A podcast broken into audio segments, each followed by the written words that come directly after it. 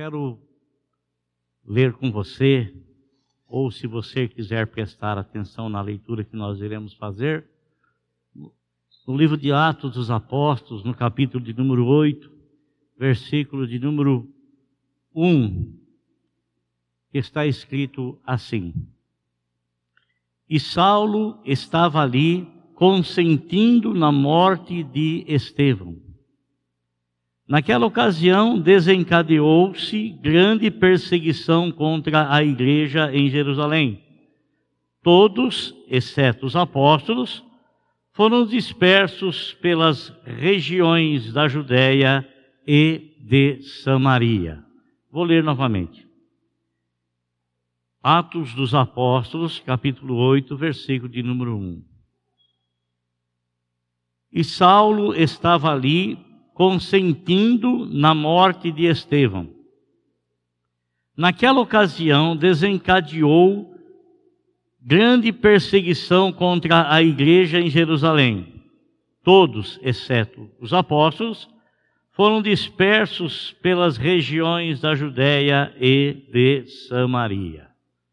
Glória a Deus. Estaremos falando sobre o que aconteceu com a igreja em Jerusalém e como isso serve de exemplo para nós. A igreja de Jerusalém, na verdade, no princípio, no início, logo após a ressurreição de nosso Senhor Jesus Cristo, ela se encontrava temerosa, escondendo-se com medo dos judeus, devido àquilo que havia sido feito com a pessoa de nosso Senhor e Salvador Jesus Cristo. Isso demorou ou durou até o momento em que o Senhor ressurreto apareceu a eles e, em dado momento, antes da sua ascensão aos céus, o Senhor disse a eles que eles haveriam de receber algo especial da parte de Deus. Isso que eles haveriam de receber era algo que o Senhor já havia prometido anteriormente a eles. Em Atos dos Apóstolos, capítulo 1, versículo 8, nosso Senhor disse: E recebereis o poder ao descer sobre vós o Espírito Santo, e ser-me-eis testemunhas, tanto em Jerusalém, como na Judéia, como em Samaria, até os confins da terra.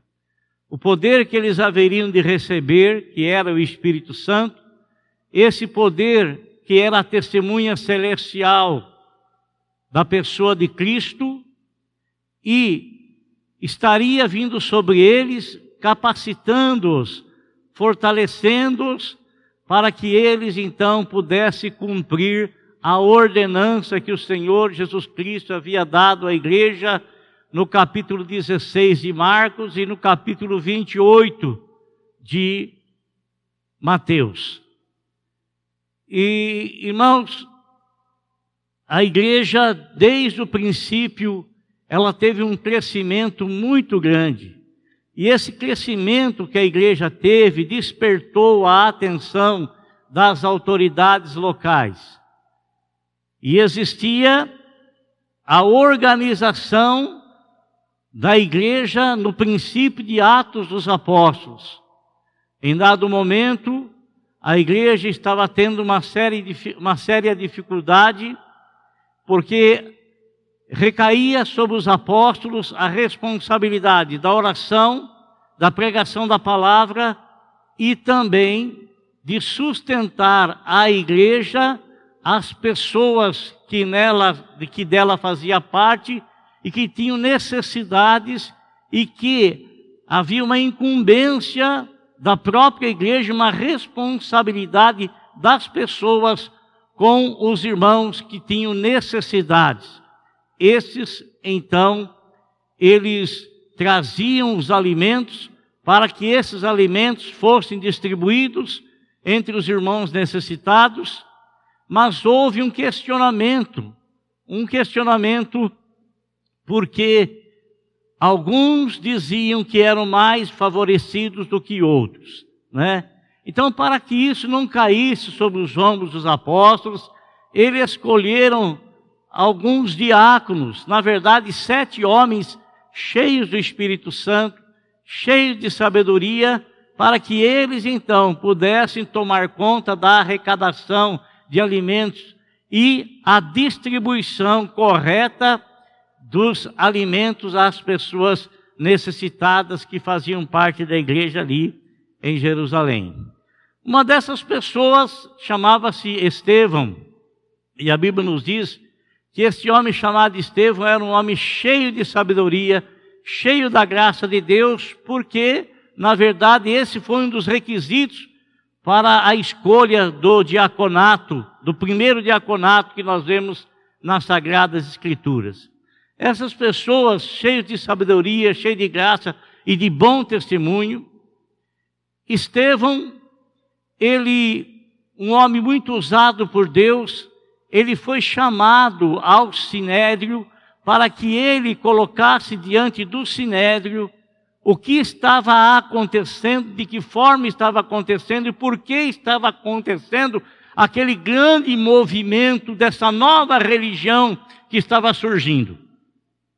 E ao ser chamado, Estevão, ele começou então a contar a história, a falar sobre o que estava escrito a respeito de Jesus no Velho Testamento, e ele discorreu desde o princípio até o momento em que ele disse que nosso Senhor Jesus Cristo era o Salvador e que ele era aquele que havia sido enviado como testemunha de Deus para testificar, para testemunhar, para trazer a salvação aos homens. Nesse dado momento, a Bíblia nos fala que esses homens se encheram de raiva porque eles não tinham palavras para contradizer a sabedoria com a qual Estevão falava. Eles não tinham como contradizer. Então eles, cheios de ódio, a Bíblia fala que eles, rangendo o dente, partiram contra Estevão e mataram Estevão apedrejado. E a morte de Estevão, ela foi testemunhada e permitida por um rapaz chamado Saulo. Esse rapaz chamado Saulo, ele era muito próximo do Sinédrio, porque o Sinédrio era composto pelos maiorais do povo judeu e o Sinédrio eles julgavam as causas tanto judiciais como legislativas e as causas também religiosas. E foi o sinédrio religioso que permitiu a morte de Estevão, representado ali pelo por Saulo. Então, nós vemos, meus irmãos, que ali deu-se início à perseguição à igreja, porque a igreja crescia, porque os líderes religiosos da época se enfureceram, porque muitas pessoas vinham para ouvir o que os apóstolos falavam, o que os apóstolos diziam, e nós lemos aqui que começou então uma grande perseguição à igreja, a primeira perseguição que se deu à igreja. E a perseguição à igreja, a partir desse momento, nunca mais parou. Até os dias de hoje, a igreja ela é perseguida de muitas formas, de muitos jeitos, de muitos modos e de muitas maneiras. O Paulo, após o capítulo de número 8, aqui aonde ele é o pivô da perseguição à igreja, ele narra, depois da sua conversão, ele foi chamado de, por Festo diante do rei Agripa, porque Festo queria que o rei Agripa ouvisse o que Paulo tinha a dizer, porque na verdade Festo não via nada de errado para condenar o apóstolo São Paulo.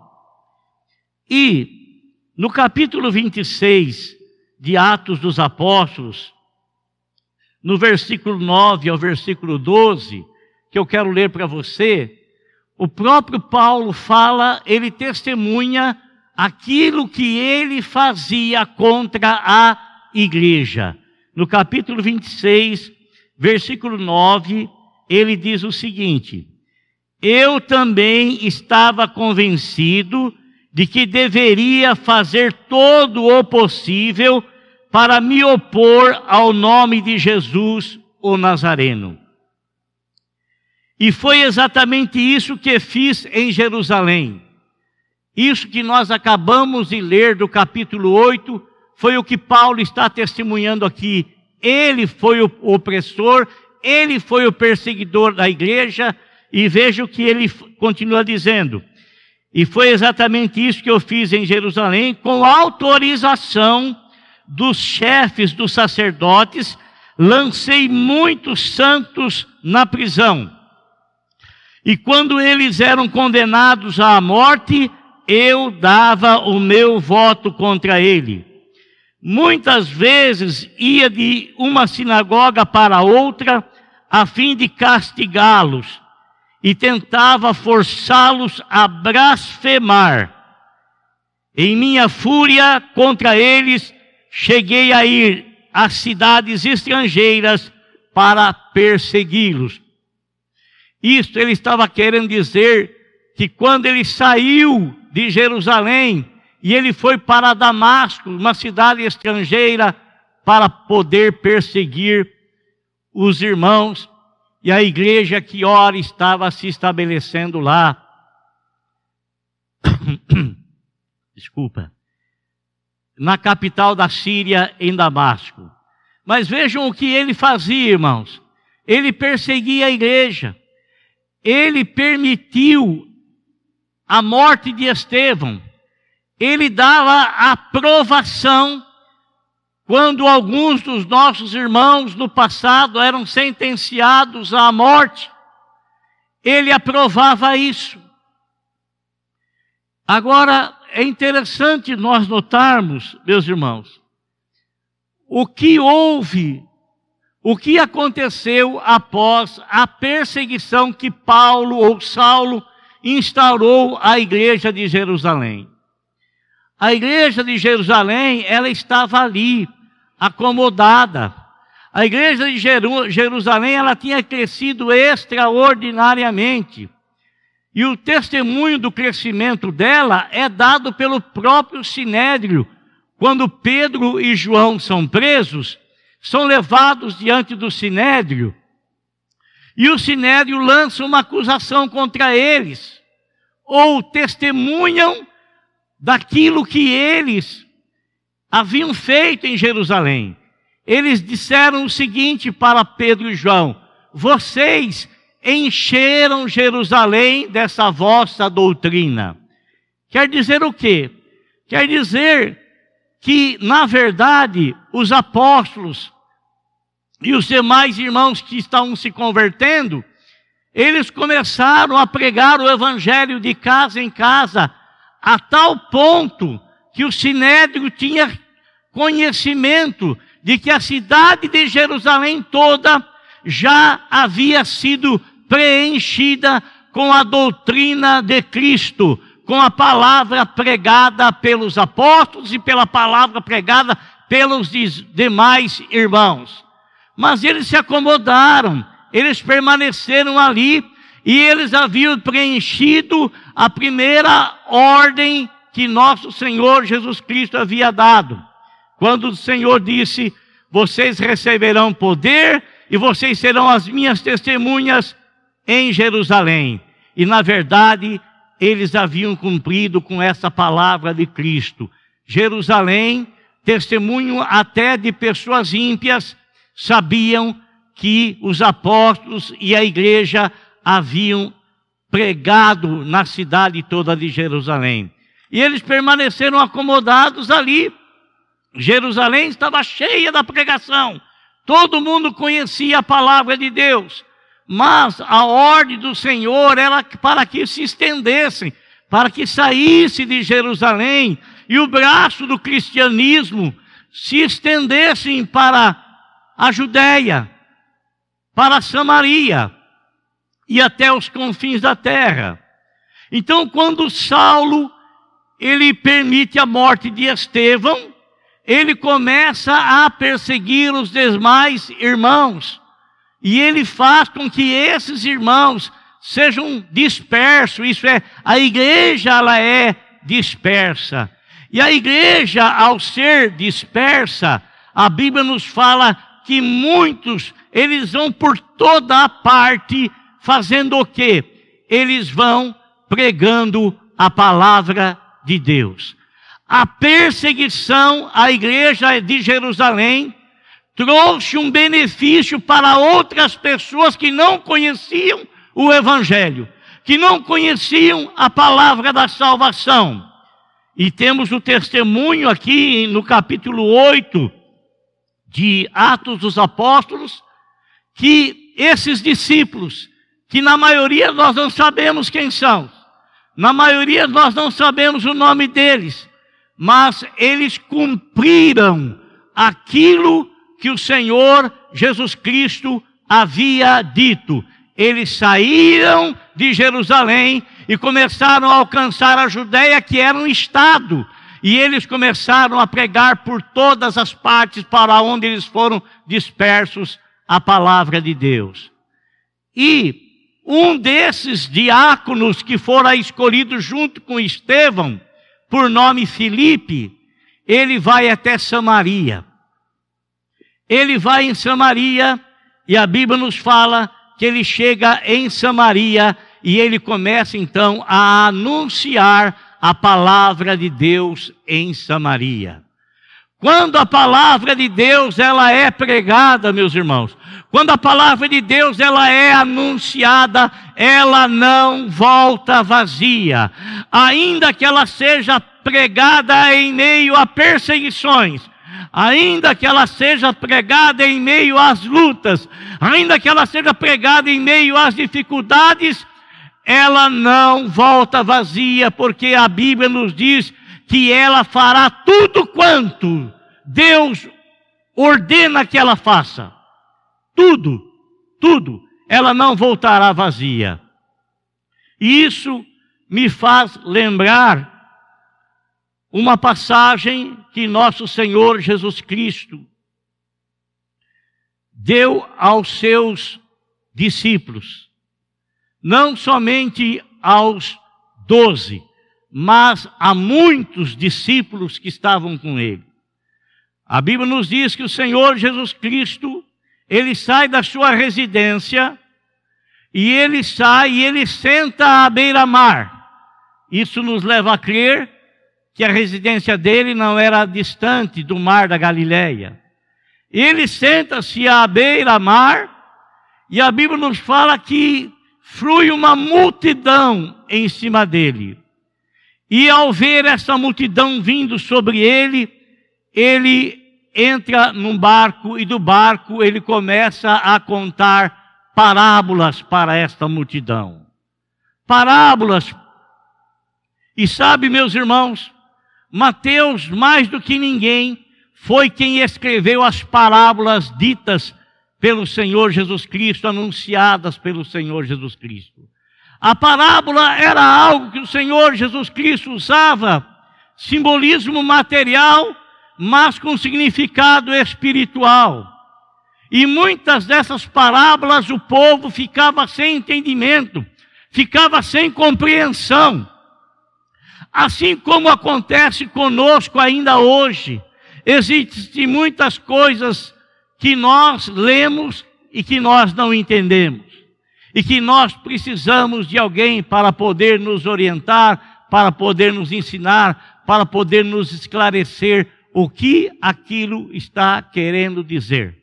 O que aquela palavra está querendo dizer? A quem foi dirigida aquela palavra? A quem foi pregada aquela palavra? Por que motivo foi pregada aquela palavra? O que aquela palavra tem a ver com o momento da época?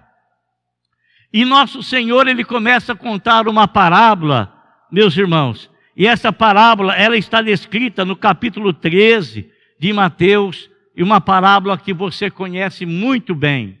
E você conhece muito bem porque ele não apenas contou a parábola, mas ele deu a explicação devida desta palavra ou devida a, essa parábola. Ele fala o quê?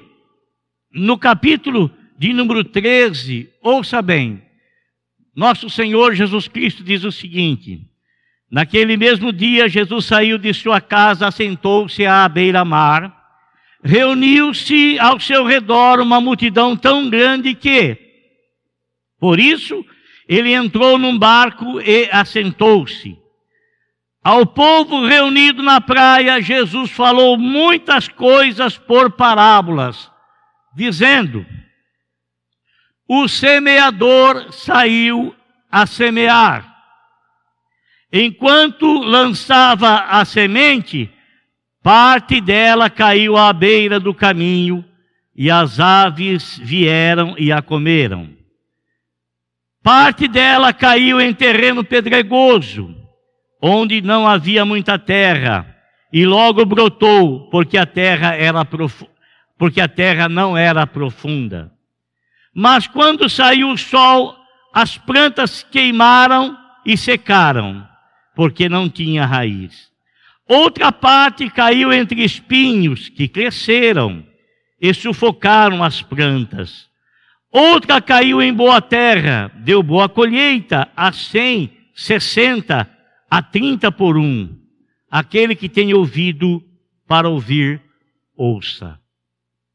Então ele começa a contar essa parábola. Irmão, você acha que seria fácil você entender esta parábola se não houvesse na sequência explicação a respeito dela? Não seria fácil, não seria simples.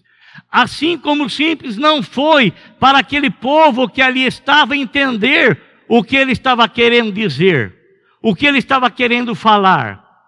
Olha, você se lembra que quando nosso Senhor Jesus Cristo, ele estava num determinado local, o povo afluiu à presença dele, e ele então começou a falar, a pregar, e em um dado momento, ele sentiu que o povo estava com fome, e ele não podia despedir o povo, porque o local onde eles estavam era distante, já há dias que estavam juntos, e no, no caminho até chegar à cidade era longe, longo, distante, e ele com uma cisma do povo desmaiar de fome no meio do caminho.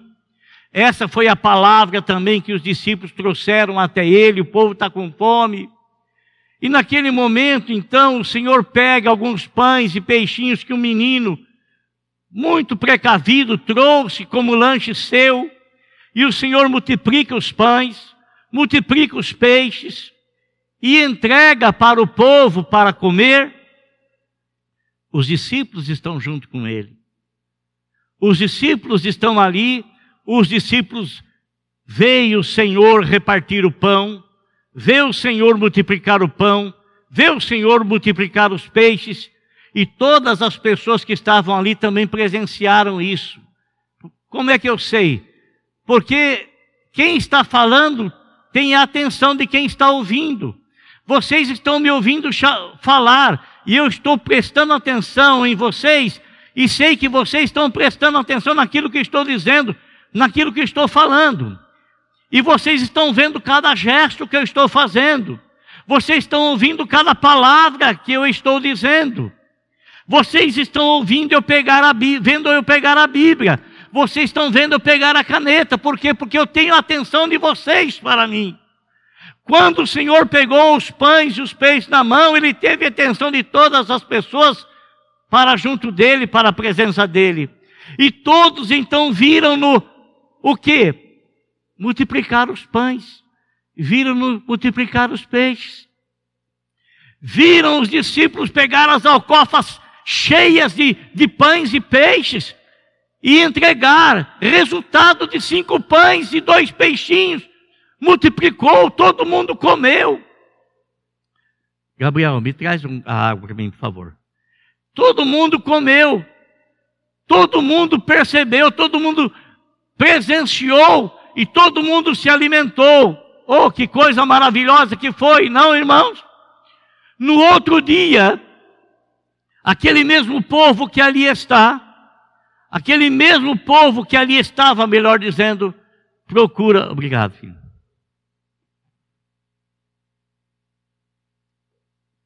Procura o Senhor, mas o Senhor, antes de mais nada, o Senhor começa a conversar com eles.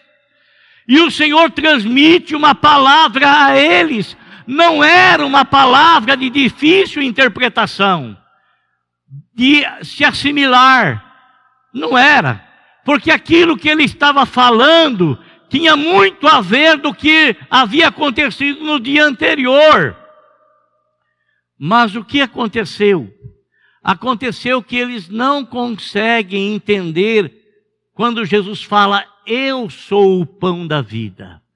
Eu fui entregue por meu Pai celestial. Moisés não lhes deu o pão do céu, mas o meu Pai lhes dá o pão do céu. O próprio Deus estava em Cristo Jesus, nosso Senhor, reconciliando consigo mesmo o mundo o Deus Pai estava em Cristo fazendo daquele corpo o pão para saciar a fome espiritual daquele povo. E a fome espiritual estava sendo saciada pela palavra que o Senhor estava transmitindo, da mesma forma que no dia anterior eles ficaram com o Senhor, ouviram a palavra dele, comeram do pão da multiplicação, mas só que eles não conseguiram ter entendimento suficiente para compreender que Jesus Cristo era o Salvador da vida deles. Consequentemente, disseram: duro é esse discurso, quem é que pode suportar? E eles começaram a abandonar o Senhor. Eles comeram do pão da multiplicação, começaram a abandonar o Senhor. Eles ouviram a palavra do Senhor que Ele era o pão da vida, começaram a abandonar o Senhor. Eles ouviram o Senhor dizer o seguinte: não foi Moisés que deu para vocês o pão do céu, mas o meu Pai celestial é que está lhes dando o pão do céu. Mas eles começaram a abandonar o Senhor. Não conseguiram entender e compreender a mensagem. Não conseguiram compreender a semente que o semeador estava semeando. Não conseguiram. O que aconteceu? Eles começaram a vazar, começaram a sair, começaram a abandonar. Meus irmãos, a Bíblia nos fala que num dado momento, os discípulos se voltam para o Senhor, os doze. Dentre eles, Pedro toma a palavra e fala: Senhor, o Senhor não está se incomodando que todos eles estão te deixando? Irmão, qual é a nossa preocupação? Nosso Senhor Jesus Cristo, você poderia dizer assim: Ele não é um bom pastor, porque Ele deixou todo mundo ir embora e nem se preocupou com eles. Eles, na verdade, não pertenciam ao Senhor. Não pertenciam ao Senhor. Não conseguiram ouvir a voz do bom pastor. Não foram ovelhas do Senhor não discerniram a voz do pastor celestial.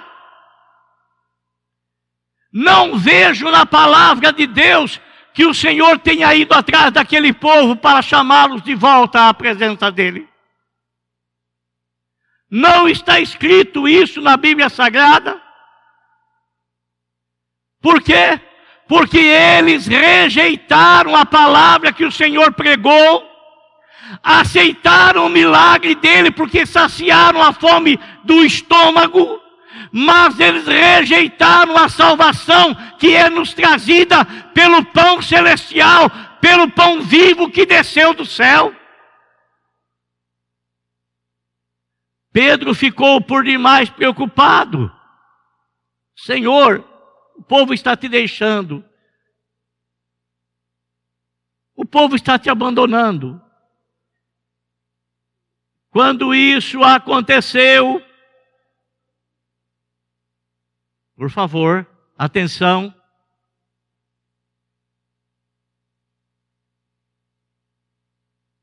Quando isso aconteceu, Pedro fica um tanto quanto aborrecido, porque é tão bom quando nós estamos numa multidão reunidos, na é verdade. Parece que a gente se sente mais protegido, um protege o outro, na é verdade. Mas quem nos protege, na verdade, é o único, é o santo, é o poderoso, é aquele de quem está escrito que é aquele que habita no esconderijo do Altíssimo, a sombra do Onipotente descansará. Não sou eu que faço você descansar à sombra do Onipotente. Não é um pastor qualquer que faz você descansar, ou um padre, ou qualquer outra pessoa mas é você, aquele, aquele que habita, é você que habita no esconderijo do Altíssimo. Você então descansa à sombra do Onipotente. Irmãos, Pedro fica muito chateado, mas mais aborrecido ele fica ainda quando o Senhor fala para ele: Você também não quer me abandonar? Você também não quer me deixar? Você também não quer se afastar de mim? Quando ele ouve a resposta de Pedro: Senhor, se te deixarmos, para quem iremos? Se abandonarmos o Senhor, a pessoa, quando ela tem uma visão espiritual, irmão, quando ela sabe quem é o seu Senhor, quando ela sabe quem é o seu Mestre, ela tem que se preocupar com a sua vida diante do Senhor, porque cada um prestará conta de si mesmo a Deus. Cada um prestará conta de si mesmo a Deus. Cada um então, Pedro, ele na sequência, ele fala: Se te deixarmos, para quem iremos? Só tu tens as palavras de vida eterna. O Senhor não é um pão transitório, como foi o maná que vinha da parte de Deus para o povo no Egito. A cada manhã eles tinham que comer um pão. Não, aquilo não saciou a fome deles mas o que sacia a fome do homem e da mulher de Deus é o pão vivo que desceu do céu. Aquele que come desta carne jamais terá fome novamente, porque é um pão que sacia a nossa fome, assim como é uma água que sacia permanentemente a nossa sede. Meus amados irmãos, a Bíblia nos fala que nosso Senhor Jesus Cristo olha para Pedro e ele vê um fruto tremendo na vida de Pedro. Uma palavra que foi semeada e que está começando a trazer tra tremendos frutos. Tremendos frutos. Eu quero ler com você a explicação que o Senhor Jesus Cristo dá a respeito da parábola do semeador. Porque nem mesmo os seus doze escolhidos conseguiram discerni-la ou interpretá-la de maneira satisfatória, ou nem sequer tentaram, porque eles não tinham e não conseguiam ter uma capacidade espiritual para alcançar naquilo que foi falado, usado coisas materiais para transformar aquilo em verdades espirituais. No capítulo 13, do verso 18 e 19, nosso Senhor então começa a trazer para os seus discípulos a interpretação daquela palavra.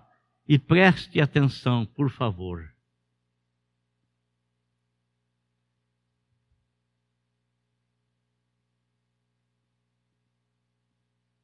ele diz o seguinte: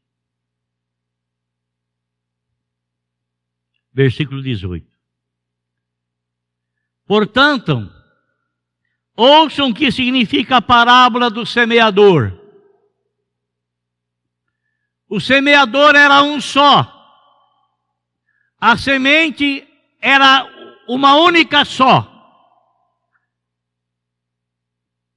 Quando alguém ouve a mensagem do reino e não entende, quando a pessoa ouve a mensagem do reino e não entende, o Deus desse século cegou o entendimento dos incrédulos para que não lhes resplandeça o evangelho da salvação, o evangelho da glória de Deus, ainda que eles ouçam a palavra da salvação, eles não conseguem entender. Por quê?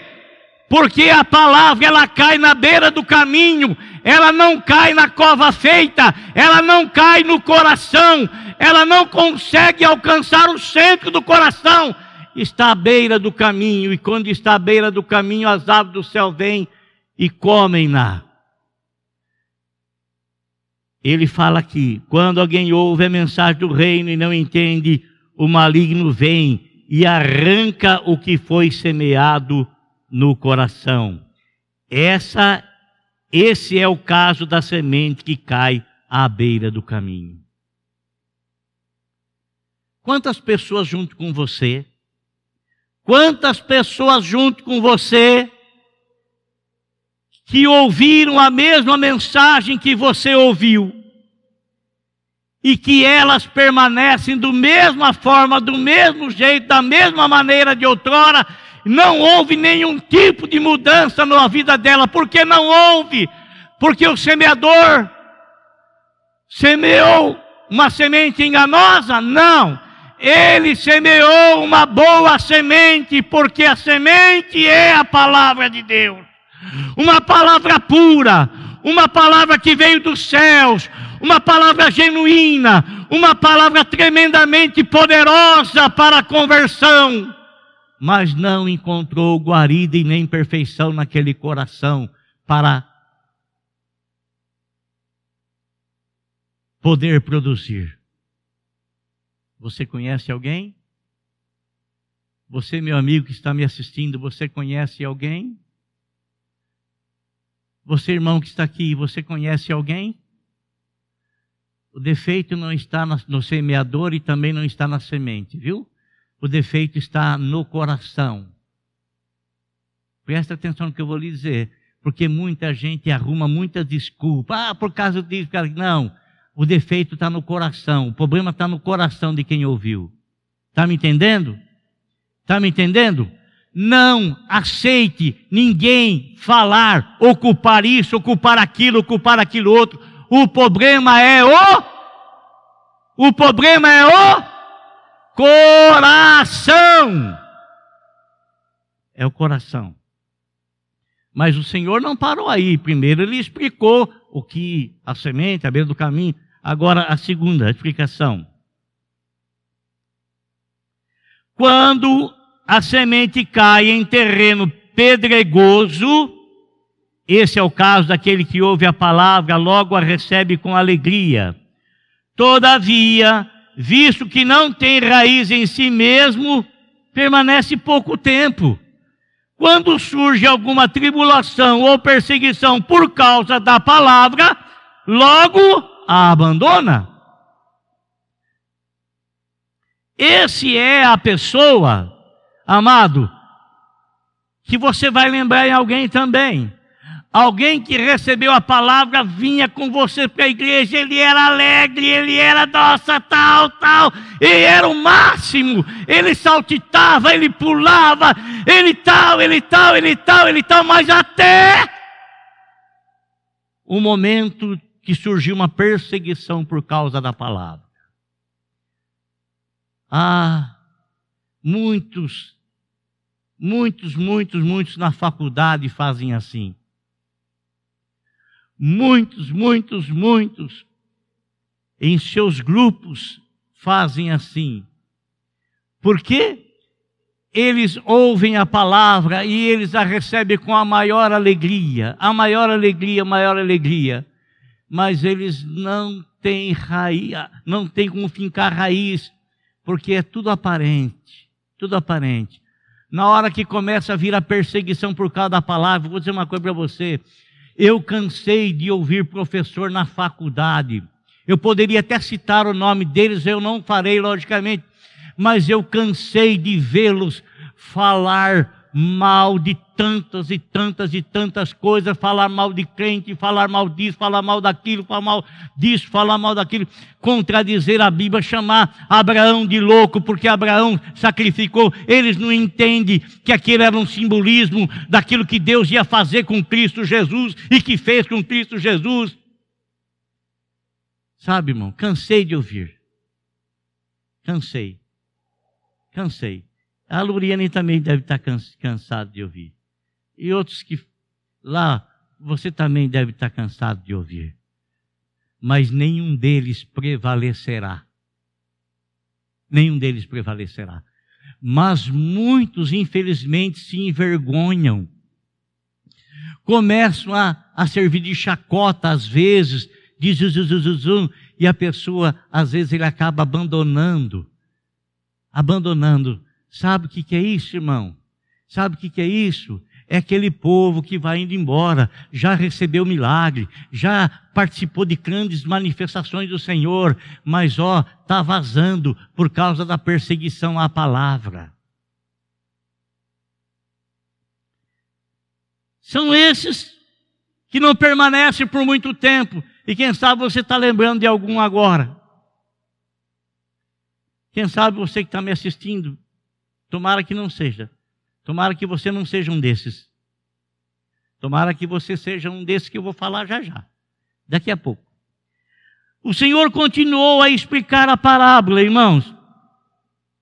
Ele continuou a dizer o seguinte: quando a semente cai entre espinhos, esse é o caso daquele que ouve a palavra mas a preocupação desta vida e o engano das riquezas a sufocam, tornando-a infrutífera. Esse é o outro. Você sabe, irmãos, que isso me faz lembrar aquela passagem daquele advogado. Aquele advogado que jovem advogado que procura o Senhor e fala: Ô oh, Senhor, o que eu tenho que fazer para ter a salvação, a vida eterna? Aí o Senhor começa a conversar com ele, né?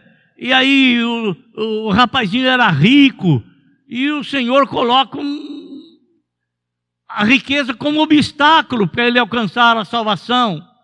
Porque ele não queria ser salvo em Cristo Jesus, ele queria ele mesmo alcançar a salvação. Ele mesmo.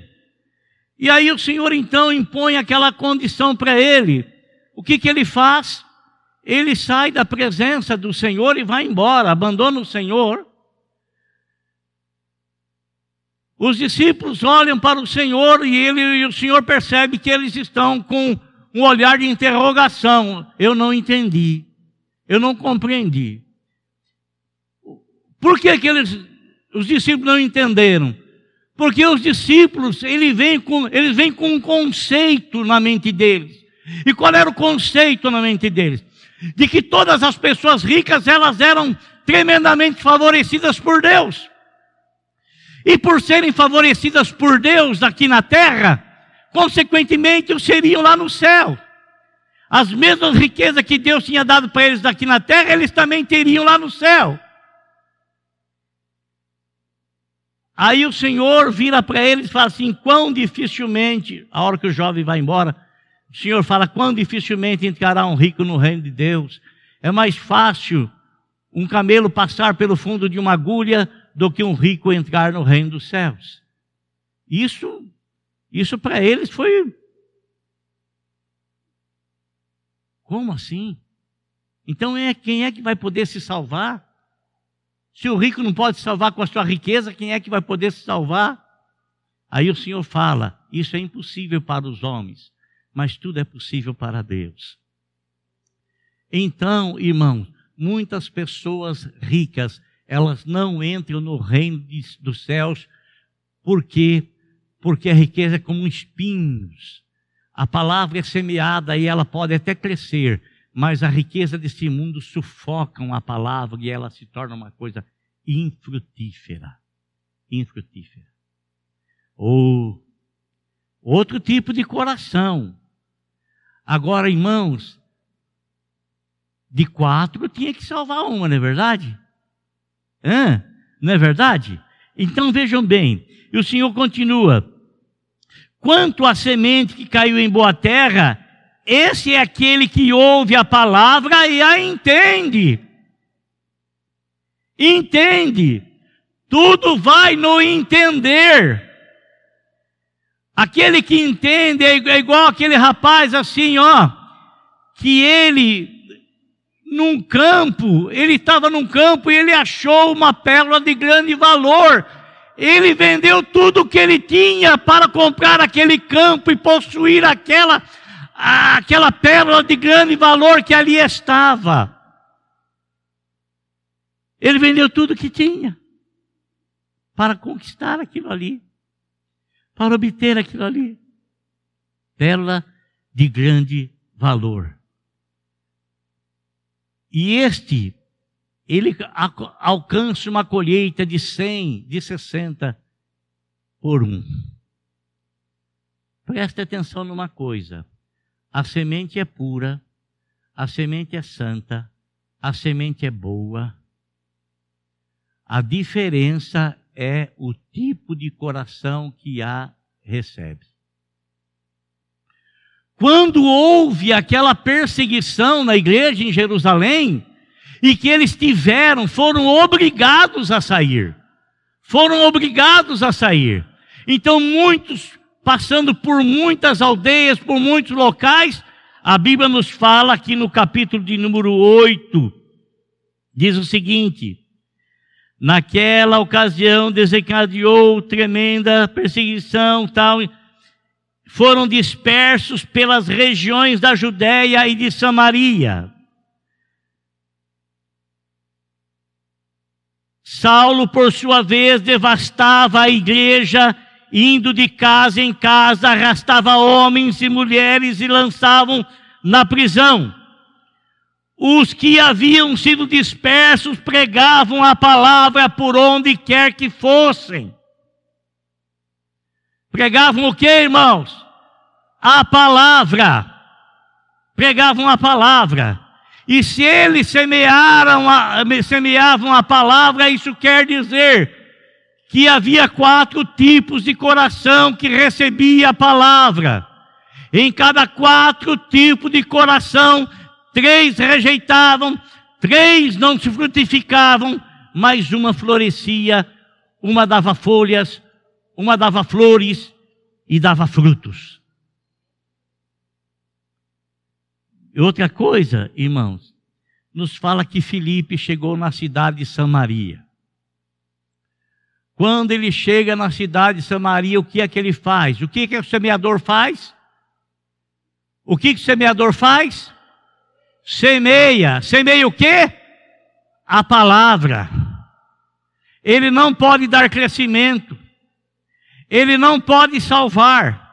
O semeador, ele tem que semear. E Filipe, ele chega em Samaria e ele começa então a semear a palavra. Quando se semeia a palavra, alguma coisa ela é produzida. Aqueles que recebem a palavra, nos diz aqui no versículo de número 6, quando a multidão ouviu Filipe e viu milagrosos sinais que se realizava, deu unânime atenção ao que ele dizia. Os espíritos imundos saíam de muitos, dando gritos, e muitos paralíticos e mancos foram curados. Assim houve grande alegria àquela cidade. Glória a Deus. Então, veja, irmão, a perseguição desencadeada por Saulo fez com que a igreja ela se dispersasse, mas ela não se dispersou fugindo. Por onde a igreja passava, a igreja cumpria o que o Senhor Jesus Cristo havia mandado que se cumprisse, pregando o evangelho em Jerusalém. Aí eles foram pela Judéia e foram até Samaria, pregando o evangelho. E o evangelho, quando é pregado, ele traz resultados. Pessoas eram curadas. Pessoas eram curadas. Pessoas, meus irmãos, eram saradas. E o Evangelho traz uma coisa fabulosa, fantástica na vida de pessoas. Mesmo, logicamente, nem todos são mancos, nem todos precisam de uma cura física, mas todos precisam de uma cura espiritual. O homem perdido, ele precisa ser encontrado pelo Senhor. E quando este é encontrado pelo Senhor através da semeadura da palavra, isso provoca grande alegria no coração. Grande alegria no coração. Foi o que provocou em seu coração. A palavra semeada traz alegria na, no coração daquele que é encontrado pelo Senhor, cuja palavra encontra guarida. Grande alegria. Glória a Deus. Amém, meu irmão?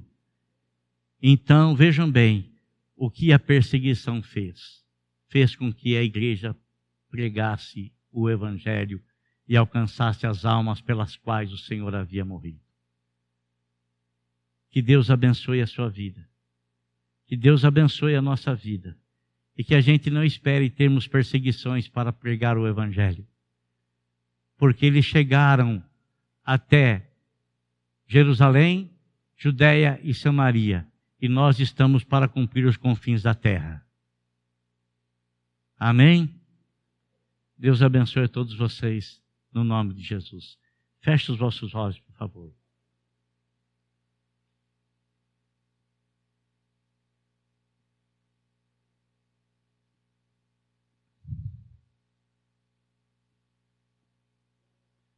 Senhor nosso Deus e nosso Pai. Em nome de Jesus Cristo, teu amado Filho, nós pregamos aqui o Evangelho, falamos, ó Deus, aqui aos irmãos presentes e a esses que estão nos assistindo neste culto online. Ó Deus, quem sabe tem pessoas aí nos assistindo e o Senhor sabe por que essa palavra foi pregada nesta noite. Quem sabe tem pessoas nos assistindo que estão, Senhor, numa dessas condições, têm ouvido a palavra, mas não têm conseguido entender. Têm ouvido a palavra, mas têm colocado as coisas em primeiro lugar. Têm ouvido a palavra, mas têm valorizado mais as coisas desse mundo, dessa terra, do que a palavra que é eterna, que permanece para sempre. Ó Deus, tomara que teu Espírito Santo possa convencer esse meu irmão, essa minha irmã, de que, Senhor, só em ti, só na tua pessoa, só no Senhor nós encontraremos a alegria que é produzida num coração daquele que é salvo, produzida pela palavra, produzida pelo Espírito Santo. Que o Senhor possa abençoar a todos. Aquele que está precisando, Senhor, de uma bênção para a sua vida. Ele já tem, Pai querido, preparada em Cristo Jesus ele já tem, Senhor meu Deus, dispostas ali, colocada ali, em Cristo Jesus, nosso Senhor, que cada um desses nossos irmãos sejam agraciados e abençoados e que eles possam desfrutar da bênção dada na pessoa de Cristo, nosso Salvador. Em nome de Jesus. Amém. Meu amigo, você que está nos assistindo aí, nós estamos encerrando esse culto online. Que Deus abençoe tua vida, que Deus abençoe tua casa, que Deus abençoe tua família, que Deus abençoe tua saúde, que Deus abençoe o teu emprego, que Deus te guarde, que você vá lá no esconderijo do Altíssimo e descanse. Você que tem que fazer isso, na sombra do Onipotente. Paz seja com você, uma boa semana e viva Cristo, porque Ele é o nosso Salvador. Amém.